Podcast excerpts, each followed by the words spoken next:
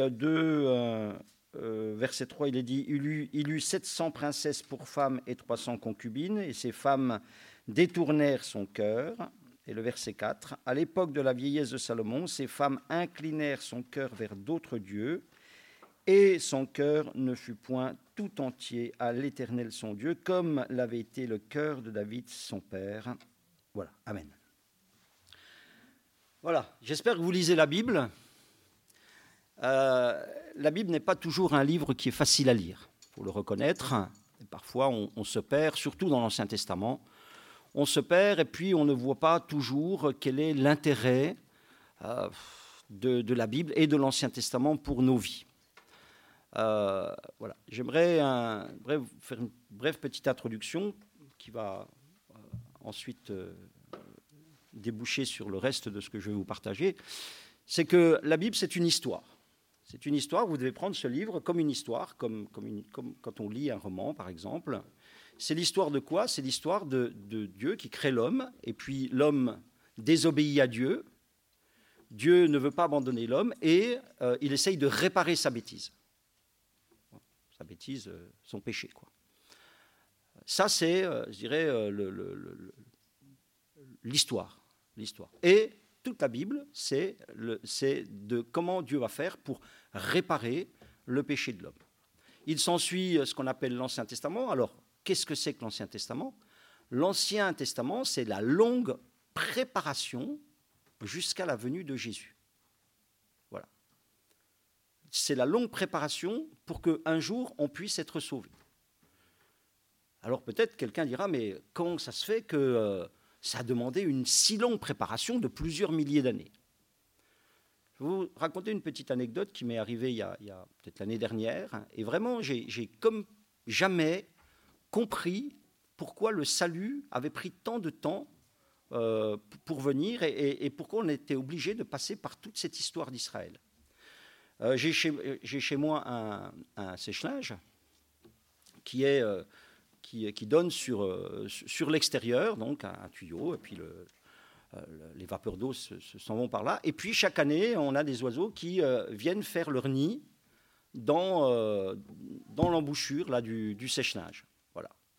Donc, et puis il est arrivé donc l'année dernière que euh, les oiseaux euh, ont fait leur nid. Et puis un jour, je, vais là dans le, dans le, coin où il y a le séchage, et puis j'entends du bruit.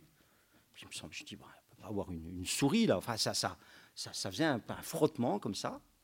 Et je me dis, j'ai compris. Les oiseaux sont tombés dans le, dans le tuyau. Alors, vous imaginez le sèche-nage, un tuyau comme ça, hein, qui donne en hauteur à 2 mètres, euh, qui donne dehors. Et puis, euh, ils, ont, ils, ont, mis leur nid euh, tout près du, du, trou. Et puis, bah, les oisillons, ils sont sortis, ils sont tombés dans le truc. Donc là, à partir de là, j'ai pris une décision de sauver les oiseaux. Hein? Voilà, j'ai voulu sauver les oiseaux. surtout pour ma femme. voilà, il fallait pour ma femme que je sauve les oiseaux. Voilà. Donc, mais entre le moment où j'ai décidé de sauver les oiseaux et le moment où j'ai pu sauver les oiseaux, où je les ai mis à nouveau en sécurité, il s'est écoulé plus d'une demi-heure. Pourquoi? Parce qu'il euh, ne suffisait pas d'enlever le tuyau comme ça. Je me suis rendu compte, j'ai bougé le, le, il y avait des vis qui retenaient, le tuyau était retenu par des vis, il a fallu euh, trouver le tournevis, dévisser, euh, et puis ensuite, eh bien, il a fallu, ils étaient au milieu du tuyau, enfin, il y a eu tout un travail à faire jusqu'à récupérer les oiseaux. Encore lorsque je les avais mis, euh, alors je ne les ai pas pris avec mes mains, je les ai pris avec des gants, hein, parce qu'il fallait, euh, il faut pas qu'ils aient euh, l'odeur humaine. On les a mis dans une boîte en carton, et puis après il fallait encore que je les remonte, que je les remette dans le nid, etc. voyez? Donc comprenez ça? C'est que, et à un moment donné, toc, ils étaient sauvés. Et quand ils étaient, et c'est vraiment l'histoire du salut, hein, je peux vous dire que quand ils étaient dans le tuyau, les pauvres, ils ne pouvaient pas remonter, ils ne pouvaient pas redescendre, ils ne pouvaient rien faire. Il n'y avait, qu'une intervention extérieure qui qui pouvait les sauver.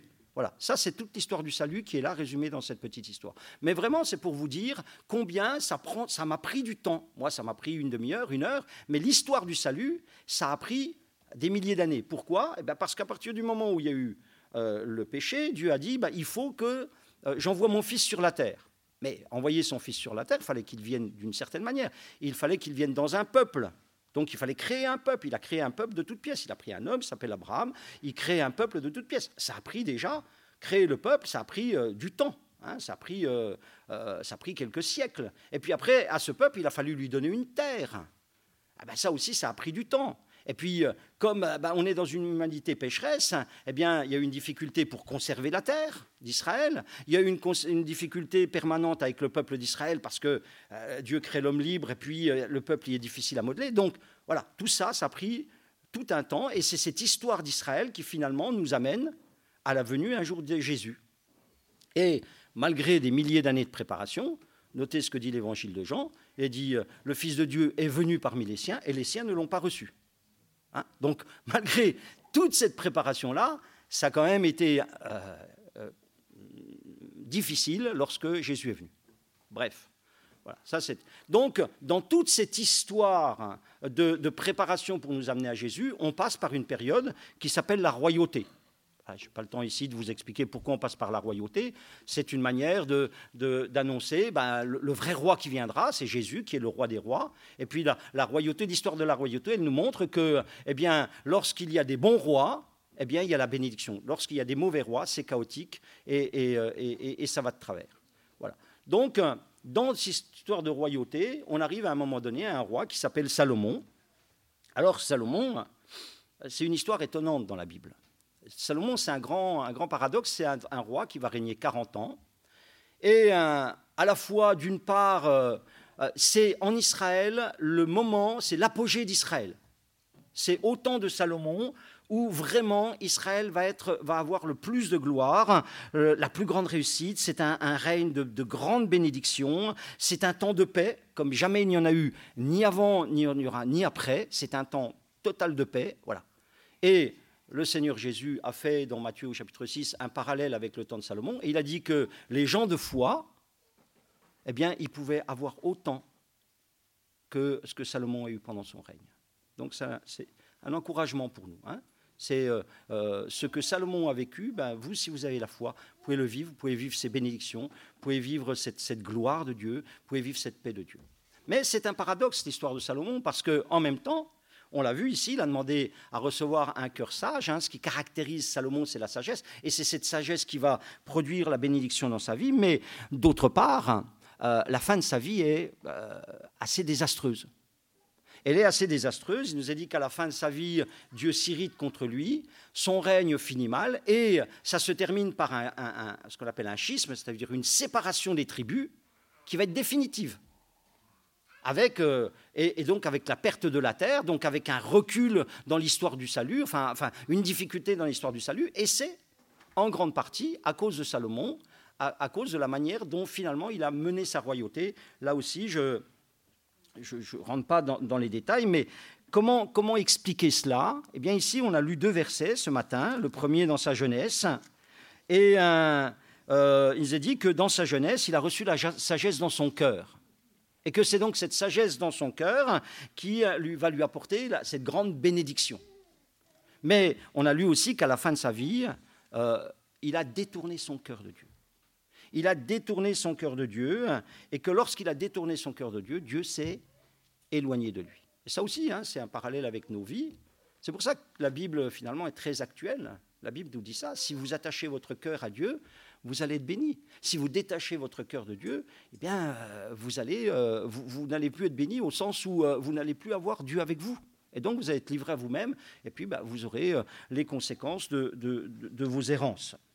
Alors, son cœur, hein, donc, il a, il a, il a pendant son règne de 40 ans, là, et bien finalement, il ne l'a pas gardé, alors qu'il va dire dans les proverbes, il faut garder son cœur plus que tout, hein, on va le voir après, mais il ne l'a pas gardé, son cœur. Et son cœur a été soumis aux, rudes épreuves de la vie, à, tout ce que la vie euh, euh, a pu lui, présenter comme, difficulté. Et, c'est aussi notre histoire. Hein, voilà, on traverse la vie, la traversée de la vie, eh bien, elle, nous, elle nous met des oppositions, elle nous met des situations de vie et, et, nos cœurs. Alors, il faut ici définir un peu ce que c'est que le cœur selon la Bible. Hein.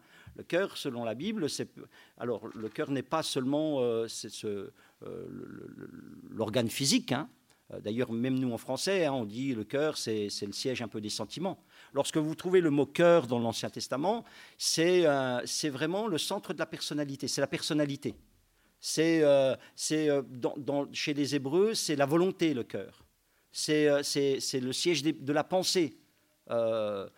Jésus va dire Pourquoi avez-vous de telles mauvaises pensées dans vos cœurs? Voyez, le cœur, c'est vraiment, euh, euh, lorsque vous lisez le mot cœur ici, euh, il, est dit que eh ben, son cœur s'est détourné, ça veut dire que c'est sa vie qui s'est détournée. Hein. C'est-à-dire que le cœur, dans, l'Ancien Testament, c'est comme le, cœur physique est le moteur de la vie physique, eh bien le cœur, c'est aussi le moteur de la vie intérieure. Et donc, il n'a pas gardé son cœur. Alors, ce qui, est, intéressant, bon, quand on lit la Bible un petit peu, on tombe un peu sur des livres comme ça, on, tout d'un coup on tombe sur des livres, on ne voit pas trop le rapport, on ne voit pas trop ce que ça vient faire. Alors par exemple, vous avez Salomon, il a écrit trois livres. Je ne sais pas si vous avez déjà fait attention à ça. En tous les cas, il y a trois livres qui, oui, qui, on va, faire simple, qui, qui, ont été écrits par Salomon. C'est le Cantique des Cantiques, les Proverbes et Ecclésiaste. D'accord? Euh, donc, lorsque vous lisez ces livres, rarement, parce qu'ils sont, ils sont à un moment donné, hein, c'est comme, comme dans une bibliothèque, vous les raccordez rarement à, l'histoire de Salomon. Et pourtant, vous allez vraiment mieux les comprendre si vous les rattachez directement à l'histoire de Salomon. Et on, peut faire ce constat, c'est que chacun des livres correspond à une période de sa vie. Le Cantique des Cantiques correspond euh, à sa jeunesse, au commencement de sa vie. Euh, pourquoi on dit ça? Parce qu'à un moment donné, il est dit, euh, il est dit dans le Cantique des Cantiques qu'il a eu, euh, il parle de qu'il a 80 femmes. Donc, comme on sait qu'il va finir à 700 femmes, voilà, on, sait, comme ça, on peut le situer au travers du Cantique des Cantiques, on peut le situer au début de sa vie. Après, vous avez le livre des Proverbes qu'on va situer dans, dans sa maturité, parce que, euh, eh bien, avec cette sagesse, la Bible dit que euh, Salomon va, réfléchir sur toutes les choses de la vie, il va faire ce qu'on appelle des sentences, des proverbes, et puis il va mettre tout ça par écrit, donc voilà, et ça nous est parvenu. Et puis vous avez l'Ecclésiaste. L'Ecclésiaste, eh bien, c'est un livre qui est à la fin de sa vie, d'accord? Et euh, donc, chacun de ces livres, et c'est sous ce regard-là que je, vais vous, je voudrais les aborder ce matin, très rapidement, euh, nous montre eh bien, quelles, ont été les, sollicitations de son cœur et comment eh bien, il eh, petit à petit son cœur a, flanché. Et ça va être pour nous hein, une leçon, des avertissements pour que euh, eh bien, on garde la bénédiction de Salomon, et que euh, bah, on finisse pas mal dans nos vies, qu'on ne perde pas tout à la fin. Donc, le Cantique des Cantiques, je vais juste. alors, qui n'a jamais lu ce livre? Alors, ah, voilà, une personne. Il y a... Allez-y, levez vos mains, soyez honnêtes, euh, c'est pas grave. Hein Tout le reste, vous avez lu. Bah, c'est Quelle église merveilleuse Hein Quelle église merveilleuse Voilà. Alors, c'est pas facile, hein, le Cantique des Cantiques. Quand on arrive au Cantique des Cantiques, bon, vous pouvez le lire ce soir, c'est huit chapitres, c'est pas, pas terrible. Mais franchement, quand on lit ça, on se dit, mais qu'est-ce que ça vient faire là-dedans Hein? C'est vrai, on dit euh, tout d'un coup, euh, sortez de, de, l'Ecclésiaste. Déjà, l'Ecclésiaste, euh, vous dites, c'est bizarre, c'est un dépressif qui a écrit ça. Et puis, vous tombez sur le Cantique des Cantiques, vous dites, mais c'est bizarre ça, c'est bizarre, c'est bizarre. Bon, c'est bizarre déjà parce que c'est un espèce de long poème. Hein c'est bizarre parce que c'est très, très sensuel hein, quand même. Il y a des, des expressions un petit peu un petit peu euh, osé, hein, si, on peut, dire. Moi, je dirais juste euh, un verset dans Cantique des Cantiques, là maintenant. Le chapitre 3, le verset 2 dit euh, Je me lèverai, je ferai le tour de la ville, dans les rues et sur les places, je chercherai celui que mon cœur aime. Voilà, je vais garder ce fil conducteur du cœur au travers des trois livres de, de, Salomon. Alors, le cœur et l'amour. Voilà. Le cœur et l'amour. Euh, parce que c'est vrai que le Cantique des Cantiques nous parle de quoi? C'est de l'amour passionné entre deux êtres. Ça nous parle de ça. Hein. c'est pour ça que des fois, c'est un, petit peu gênant de trouver ça dans la Bible. Hein. on, voilà, hein. on regarde bien des choses bien plus graves sur nos écrans, mais, euh, là, dans la Bible, ça nous choque. on ne comprend pas trop. Alors, euh, ça nous parle d'amour. 16 fois, vous avez le mot amour là dans le cantique, c'est, vraiment ça. Alors, qu'est-ce que. Je voudrais vous donner une clé de lecture du Cantique des Cantiques. Peut-être que vous le relirez, peut-être que vous ne l'aurez jamais vu comme ça. Le Cantique des Cantiques, c'est une parabole. Alors, déjà, savoir ce que c'est qu'une parabole. Une parabole, c'est une histoire de la vie courante. Je vous ai fait une parabole avec mon histoire d'oiseau, là, tout à l'heure. Ça, c'est une parabole. C'est-à-dire que j'ai pris une histoire de la vie courante et je m'en suis servi pour vous donner une vérité spirituelle sur le salut. D'accord? Donc, l'histoire de Salomon, c'est une parabole, ça veut dire une histoire tirée de sa vie pour donner une leçon spirituelle. Quelle est l'histoire tirée de sa vie? Ben, L'histoire tirée de sa vie, c'est que, eh bien, euh, un jour, Salomon s'est amouraché d'une jeune paysanne. Il a, absolument voulu l'ajouter à sa collection de femmes. Euh, mais cette femme-là, elle va résister. Cette femme-là, elle va résister, elle ne va pas vouloir, parce que cette femme-là, elle aime un jeune berger. Donc elle va être emmenée un petit peu de force, enfin on ne sait pas très bien, mais elle va être emmenée au, au palais de Salomon, et puis il, fait du forcing pour, euh, la gagner, pour, en faire une reine, euh, voilà, parmi toutes les autres reines, enfin à suite. Mais elle ne veut pas, elle résiste, elle résiste, et puis puisqu'elle résiste, à un moment donné, il, la renvoie chez elle. Voilà. Et, ça, donc, c'est très probablement une histoire qui est arrivée à, Salomon. Et, elle a été écrite comme une parabole. Comme une parabole. Elle a été écrite comme une parabole pour dire quoi? Eh bien, euh, Israël, tu es cette jeune, cette jeune on l'appelle la Sulamite, hein, cette jeune bergère, tu es cette, cette jeune bergère, et aujourd'hui tu as un choix dans ta vie, Israël. Hein, c'est une parabole d'Israël. Aujourd'hui tu as un choix dans ta vie. Quel est ton choix? Soit eh bien, de t'attacher au roi Salomon comme ton roi, c'est-à-dire de t'attacher à ce qui est visible, de t'attacher à, l'apparat, au luxe que te propose la royauté, Israël. Voilà. Soit, eh bien, comme cette jeune femme, tu vas rester euh, fidèle et attaché au berger, au berger d'Israël, au roi invisible, parce que dans l'histoire du Cantique des Cantiques, le berger, vous ne le voyez jamais. Elle pense au berger, mais le roi, il est là, il est bien présent, mais, le berger, il est, invisible. Donc c'est le combat que cette femme est là entre deux propositions d'amour, soit aimer euh, le monde matériel, soit, soit aimer euh, bah, le monde spirituel, c'est le choix Israël. Et c'est le choix, soit, eh bien, c'est le choix qu'on a hein, dans nos vies, soit d'avoir des vies euh, peut-être croyantes mais très matérialistes, dans lesquelles il n'y a pas de vie spirituelle, euh, soit effectivement eh bien, de, donner eh bien, son, importance et sa priorité à la vie intérieure, à la vie spirituelle sur la vie matérielle. Donc, euh, c'est le choix d'Israël et c'est le choix de Salomon.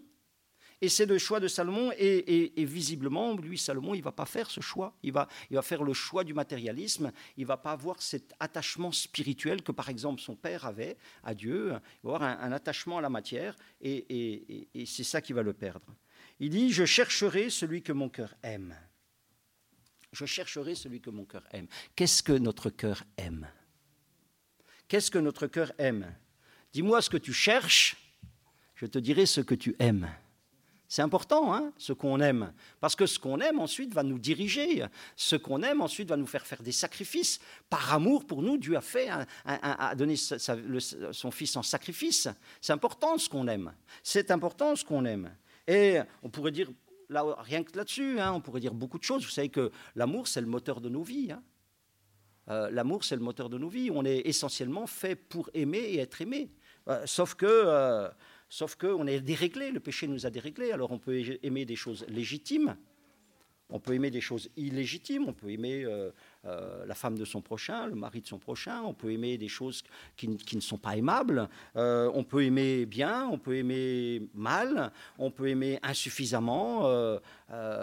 et Salomon, bah, il est dit, il a aimé beaucoup de femmes, des femmes étrangères, Dieu lui avait dit tu ne le feras pas, bah, il a aimé. Voilà, il a aimé, il a mal aimé. Vous savez, euh, c'est quelque chose, on est tellement déréglé. Hein. Donc c'est quelque chose qu'on a beaucoup de mal à, à gérer dans nos vies. J'ai cherché celui que mon cœur aime. Et là, eh bien, on va se souvenir des paroles de Jésus, parce que Toute la Bible nous ramène à Jésus. Tout le temps, il faut revenir à Jésus. Jésus, il, a parlé de ça, il a dit, finalement, tout se règle dans deux commandements. Tu aimeras ton Dieu de tout ton cœur et tu aimeras ton prochain comme toi-même. Donc, voilà. Ici, une première leçon, c'est euh, eh bien attention euh, à, comment on aime, comment notre cœur aime, qu'est-ce que notre cœur aime? Voilà. Parce que ça, eh bien, ça va nous mettre dans des trajectoires de vie euh, dans lesquelles ça se finira bien ou ça se finira mal. Tu aimeras le Seigneur ton Dieu. Amen. Tu aimeras le Seigneur ton Dieu. Ça reste le premier commandement. Et, la leçon aussi ici, c'est que c'est un homme sage, Salomon, mais les sentiments et la sagesse ne font pas toujours bon ménage. On, glisse et on va maintenant dans les proverbes. Euh, alors les proverbes sont, euh, on va lire un, verset des proverbes simplement. Proverbe, chapitre 4, verset 23. Je garde l'heure, hein, parce que vous savez, nous les pasteurs, on est des bavards. Hein. On cause, on cause. Alors, Proverbe 4, 23, garde ton cœur plus que tout,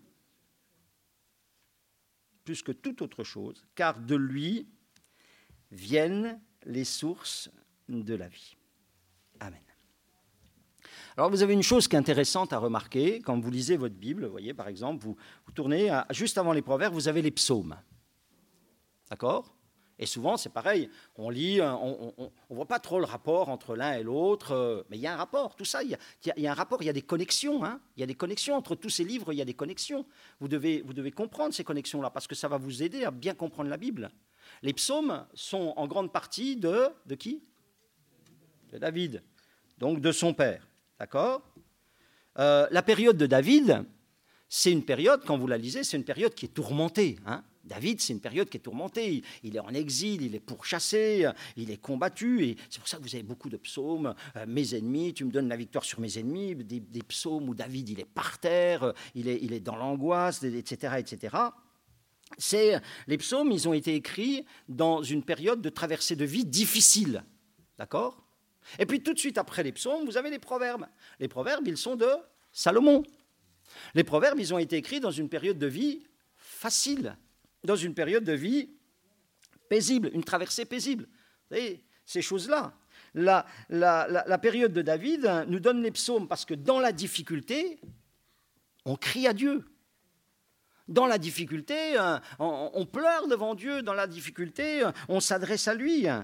Et, quand vous lisez l'histoire de David, vous voyez que l'histoire de David, David, c'est la louange. Sa vie, c'est la louange. Et, David, il est entouré de groupes de chantres.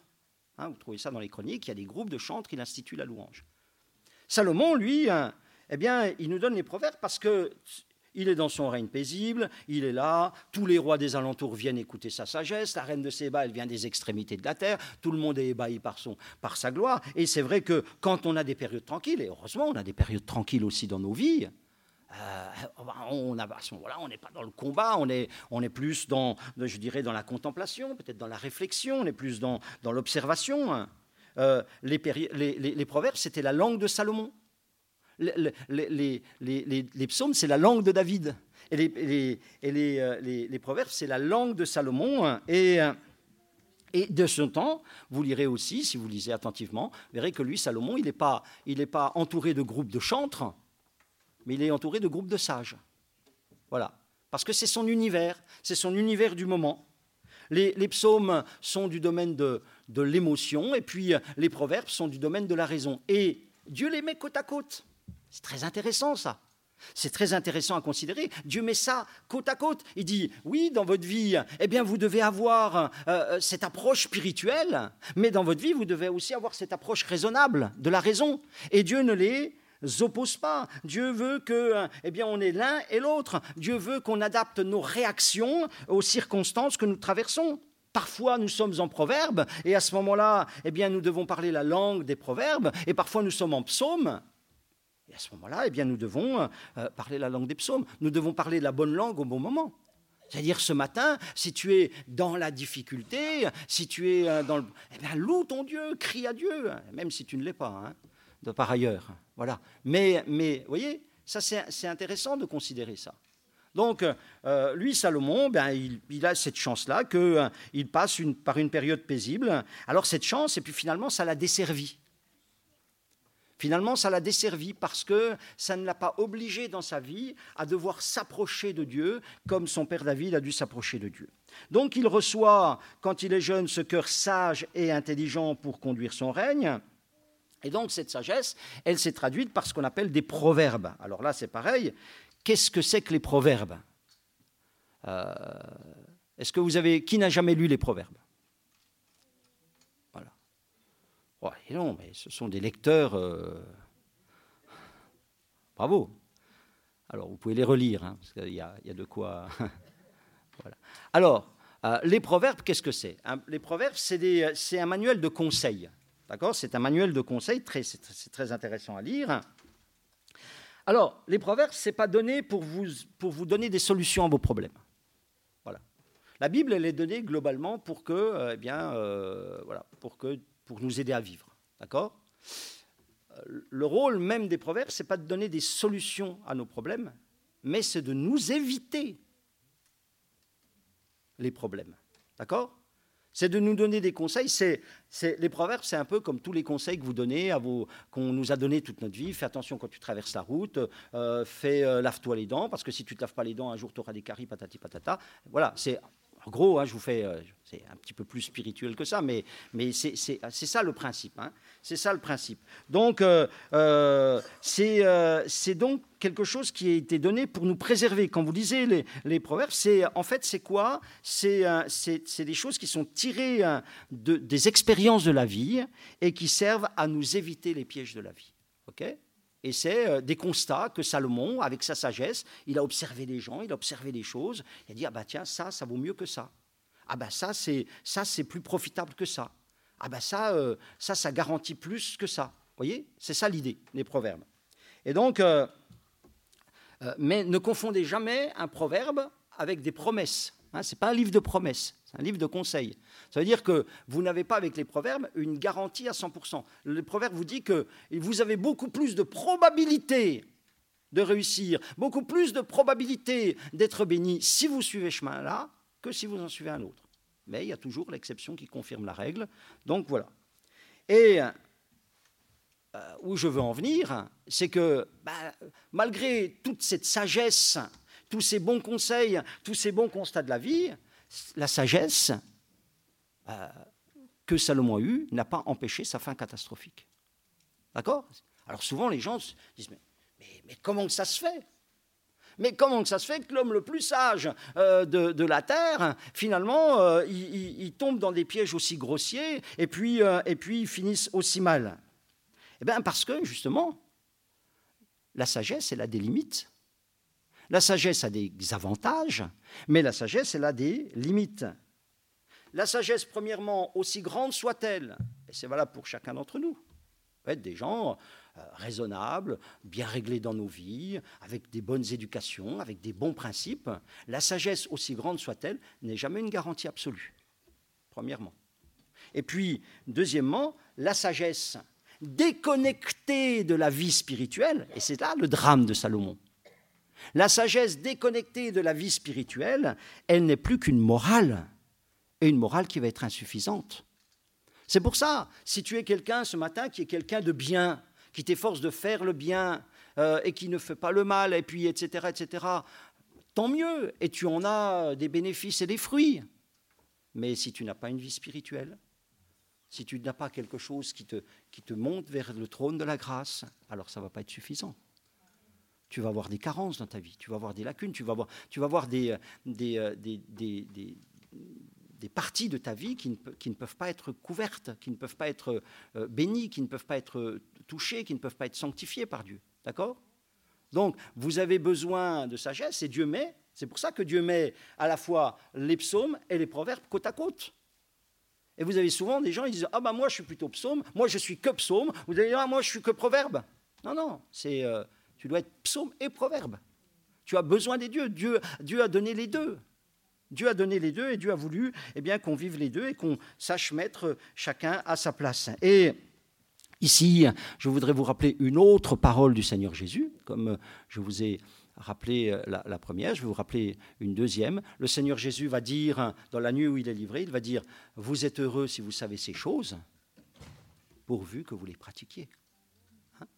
Donc, euh, les vies théoriques, hein, où on sait tout en théorie, ça on sait tout en théorie. Hein. D'ailleurs, à force d'entendre la parole de Dieu, vous savez tout. Je sais tout, on sait tout. Mais il y a la théorie, puis il y a la pratique. Il y a la pratique. Et si on ne met pas en pratique, eh ben, eh ben, il n'y aura pas, pas d'accès de Dieu dans nos vies, il n'y aura pas de bénédiction de Dieu dans nos vies. Et euh, c'est, j'en viens au troisième livre, c'est dans l'Ecclésiaste qu'on comprend ça. C'est dans l'Ecclésiaste qu'on comprend ça, donc c'est le troisième livre euh, euh, qu'on doit à, Salomon. Or, Ecclésiaste, ça veut dire enseignant. Voilà. Donc, qu'est-ce que c'est que l'Ecclésiaste? Bien, qui n'a jamais lu l'Ecclésiaste? Ah, alors là, une cure d'Ecclésiaste cette semaine. Oh là, là, alors là, l'Ecclésiaste, vous boudez l'Ecclésiaste. Alors, c'est un livre fantastique, l'Ecclésiaste. D'ailleurs, on connaît tous, vous avez des, euh, paroles de l'Ecclésiaste qui, sont connues partout dans le monde. Hein. Vanité des vanités, tout est vanité, Ecclésiaste. Vous voyez, c'est. Alors, quand vous lisez l'Ecclésiaste, c'est vrai que euh, là, si vous lisez comme ça voilà, tout d'un coup, toc, vous faites, hein, vous cochez, vous, suivez la Bible, dans votre Bible, ben, ah, je vais lire l'Ecclésiaste. Vous lisez ça, vous dites, waouh, le gars, mais dépressif. Hein. Oui, euh, euh, euh, ben, on meurt comme les bêtes, de toute façon, ça sert à rien. Enfin, un peu, un peu, des fois, on se dit, mais qu'est-ce que ça fait dans la, pourquoi on a ça dans la Bible? 1, Corinthien, Ecclésiaste chapitre 12, je voudrais vous lire un passage ici maintenant. Jeune homme, verset 1, Réjouis-toi dans ta jeunesse, livre ton cœur à la joie pendant les jours de ta jeunesse, marche dans les voies de ton cœur, selon les regards de tes yeux, mais sache que pour tout cela, Dieu t'appellera en jugement. Bannis de ton cœur le chagrin, éloigne le mal de ton corps, car la jeunesse et l'aurore sont vanité, mais souviens-toi de ton Créateur pendant les jours de ta jeunesse. Voilà, et je m'arrête là. Donc, euh, l'Ecclésiaste, c'est quoi? Ben, Je vous ai dit, c'est écrit dans la vieillesse de, Salomon. C'est un, Salomon qui, qui fait un retour sur expérience. Ça veut dire qu'il regarde sa vie, voilà. Alors il raconte, il dit bah, J'ai tout essayé dans ma vie, j'ai tout essayé, j'ai cherché le bonheur, de maintes et maintes façons avec ma sagesse. Ma sagesse m'a conduit alors, à le chercher euh, euh, dans les plaisirs, à le chercher dans le travail, à le chercher. Bon, il, fait le catalogue de partout. Hein. il, a, il, a, il, a, il, a, tout essayé hein. et, euh, et finalement, bah, il est dépité. Il est, c'est un homme qui est, qui est assez dépité hein, parce que parce que il a, il a vu les limites de la sagesse. Il a vu que eh bien, la sagesse ne pouvait pas répondre aux problèmes fondamentaux de, l'être humain. Alors, euh, euh, donc, il écrit à la fin de sa vie, vous savez, on a lu tout à l'heure qu'à la fin de sa vie, le cœur de Salomon n'était plus tout entier à l'Éternel parce que euh, Salomon va favoriser l'idolâtrie à Jérusalem, euh, et, il va montrer par là, en fait, le fait de... Et, il dit que lui-même se livre à l'idolâtrie, hein, parce que, bon, ça, veut dire quoi? Ça veut dire qu'il a, il a épousé des femmes étrangères qui venaient de leur pays, elles avaient, elles, leur propre Dieu, leur Dieu, c'était pas l'Éternel, le Dieu d'Israël, le Dieu de l'Alliance, euh, et, elles ont voulu avoir chacun leur temple pour adorer leur Dieu. Et Salomon, ben, pour avoir la paix ou par intérêt ou je ne sais pas quoi, euh, parce que tout ça, il y avait aussi des intérêts diplomatiques. Il, bon, il a fait euh, des temples à chacune de ses femmes pour que chacune adore son Dieu. Et puis, ben, il allait aussi, euh, la Bible dit, hein, il, a, aussi participé à ces cultes-là. Et ça, ça montre une chose. Ça montre que, finalement, eh bien, il n'avait pas vraiment réalisé qui était le Dieu de l'Alliance. Vous voyez? Il n'avait pas vraiment réalisé. C'est comme ces gens qui suivent un temps l'Église et puis qui, euh, euh, qui laissent, euh, mais ils n'ont pas vraiment réalisé qu'ils que n'ont pas le choix, qu'il y a un seul chemin, c'est Jésus, vous n'avez pas le choix, que sans lui, vous ne pouvez rien faire, que hors de lui, il n'y a pas de salut. Donc des gens, c'est une aberration. Au bout d'un moment, quand les gens ils laissent l'Évangile, bah, ça veut dire qu'ils n'ont pas compris en réalité, ils n'ont pas, eu, pas eu de révélation. Et d'ailleurs, lorsque vous lisez l'Ecclésiaste, vous vous rendez compte que Salomon utilise le mot Dieu. Il n'utilise pas le mot éternel. Alors, peut-être que pour vous, ça ne signifie pas grand-chose, mais, mais, mais, mais, ça fait une grande différence, parce que le mot Dieu, c'est le créateur. D'ailleurs, il parle ici, souviens-toi de ton créateur. Lorsque vous commencez la Bible, au commencement, Dieu créa les cieux et la terre. Et puis c'est seulement après, lorsque, euh, lorsque Dieu se révèle à Abraham, que vous commence à apparaître le nom de l'Éternel. L'Éternel, c'est le je suis, c'est celui qui est vivant, c'est celui qui se, qui se révèle aux hommes, c'est celui qui a une, une relation avec les hommes. Mais le Dieu dont parle Salomon, c'est seulement Elohim, c'est seulement le, Dieu créateur, le, Dieu, bah, bien sûr, qui, euh, qui, s'est révélé à lui à un moment donné dans sa vie, mais, mais il n'a pas compris à quel point eh bien, ce Dieu devait être essentiel pour, pour sa vie. Et finalement, euh, l'Ecclésiaste, c'est la réflexion d'un homme qui n'a pas eu la révélation du Dieu de l'Alliance. C'est pour ça que vous avez ce sentiment un peu de, de, dépression, de découragement de la vie quand vous lisez. Alors c'est vrai, l'Écriture nous dit, vous lisez dans le livre des rois, que Dieu lui est apparu deux fois. Dieu lui est apparu deux fois, mais visiblement, euh, Salomon n'a pas approfondi cette relation avec Dieu comme a pu le faire David son père. Et ça, vous savez, c'est, vous allez comprendre, hein, c'est, notre histoire à tous. Hein. On peut venir à l'église, on peut venir, euh, euh, on est là, euh, dans les rangs, on prie pour nous, on a une imposition des mains, on est guéri, on fait ce qu'on dit aujourd'hui une expérience, on fait des expériences avec Dieu, et on ah ben oui, c'est vrai, Dieu m'a guéri, ah ben oui, c'est vrai, Dieu a pourvu dans ma vie, ah ben oui, c'est vrai, Dieu m'a délivré.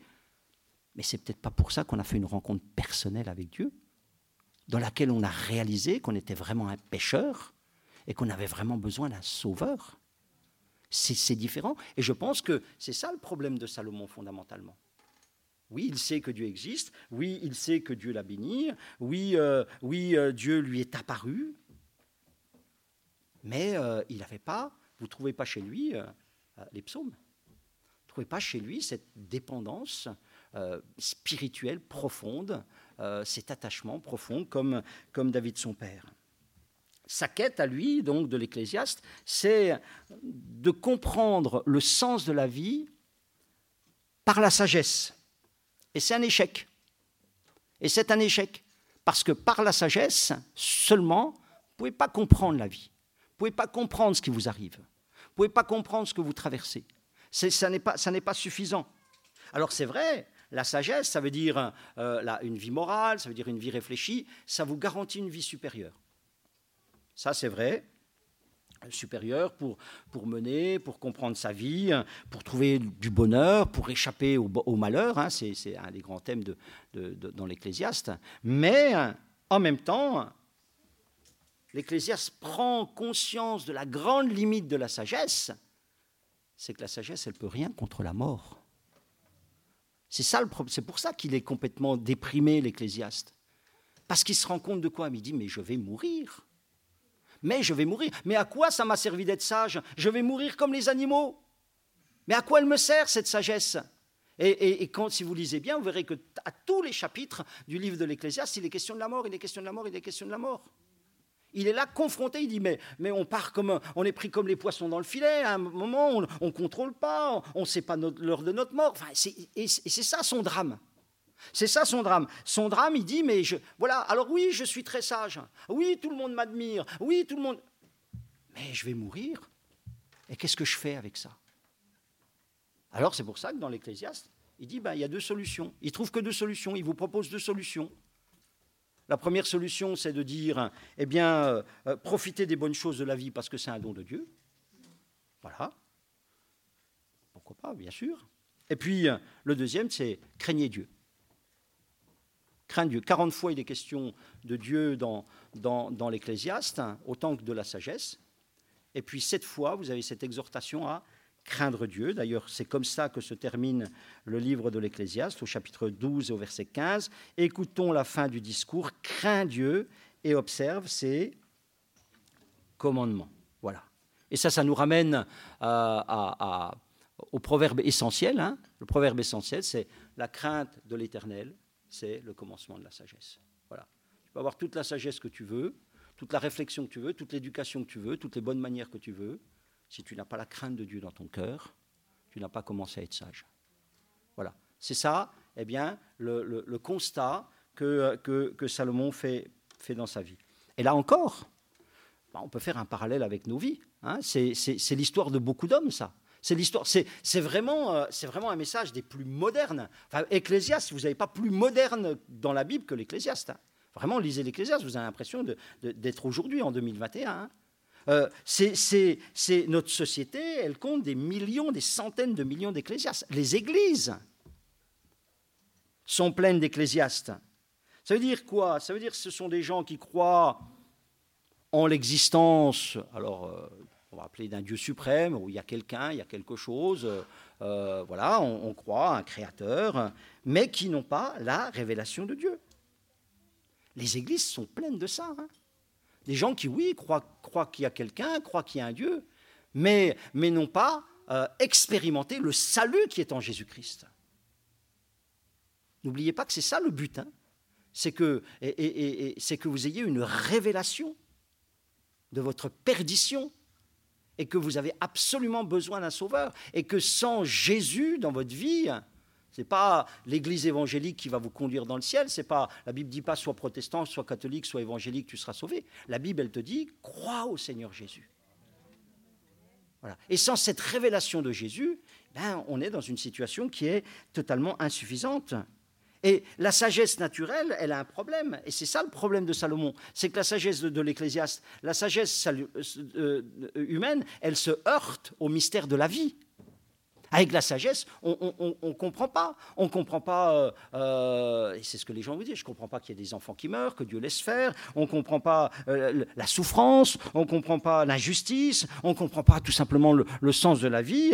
Et, ça aboutit à la, philosophie de l'Ecclésiaste. La philosophie de l'Ecclésiaste qui est répétée sans cesse dans, le livre, c'est « Il n'y a pour l'homme de bonheur qu'à manger et à boire et à faire jouir son âme du bien-être au milieu de son travail. » Voilà. Aujourd'hui, euh, c'est traduit euh, euh, chez, nous, enfin dans notre société, c'est faut en profiter. Exactement ça. Hein. Combien de fois je l'entends ça? Je dirais, ah, bah, il faut en profiter. En profiter, voilà. On va profiter de la vie, profiter des plaisirs. Et bien là, aujourd'hui, on est malheureux parce qu'on ne peut plus profiter. Hein. On ne peut plus aller en vacances, on ne peut plus aller au sport d'hiver, on ne peut plus aller au cinéma, on ne peut plus profiter. L'homme, il est malheureux. L'ecclésiaste, aujourd'hui, il est malheureux.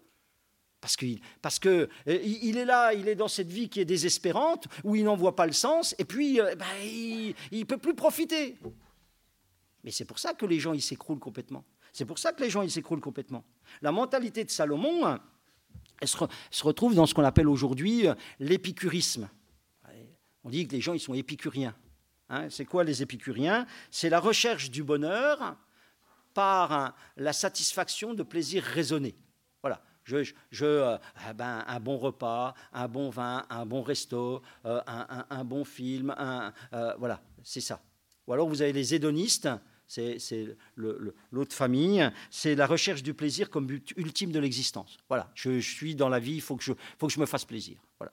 Donc on a une société qui, qui, fonctionne comme ça. La société sans Dieu, sans révélation, dans sa sagesse humaine, ben, et, on comprend, hein, dire ben, on est là, on va tous mourir un jour, qu'est-ce qu'on fait en attendant? Ben, On profite, euh, on, prend le bien que la vie nous donne, et puis, sauf que la vie, euh, euh, la vie c'est une histoire de l'homme, pécheur, qui un jour, Ecclésias dit, un jour il va venir en jugement, il aura des comptes à rendre.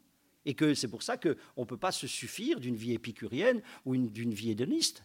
Il faut qu'on ait une vie spirituelle il faut qu'on ait une, vie spirituelle. Et ici, je vous apporte la troisième parole du Seigneur Jésus. Je te loue, Père, de ce que tu as caché ces choses aux sages et aux intelligents. D'accord? Que tu me donnes un cœur sage et intelligent, prière de Salomon. Je te loue, Père, de ce que tu as caché ces choses aux sages et aux intelligents, mais que tu l'as révélé aux enfants. Tu l'as révélé, révélation. Amen. Nous avons besoin d'une révélation. Nous avons besoin de. Euh, nourrir notre révélation. Nous avons besoin d'une vie spirituelle. Alléluia. Nous avons besoin de rester attachés à Jésus. Alléluia. Que euh, l'histoire de Salomon puisse eh bien, nous, nous instruire et nous bénir. Que le Seigneur vous bénisse. Amen.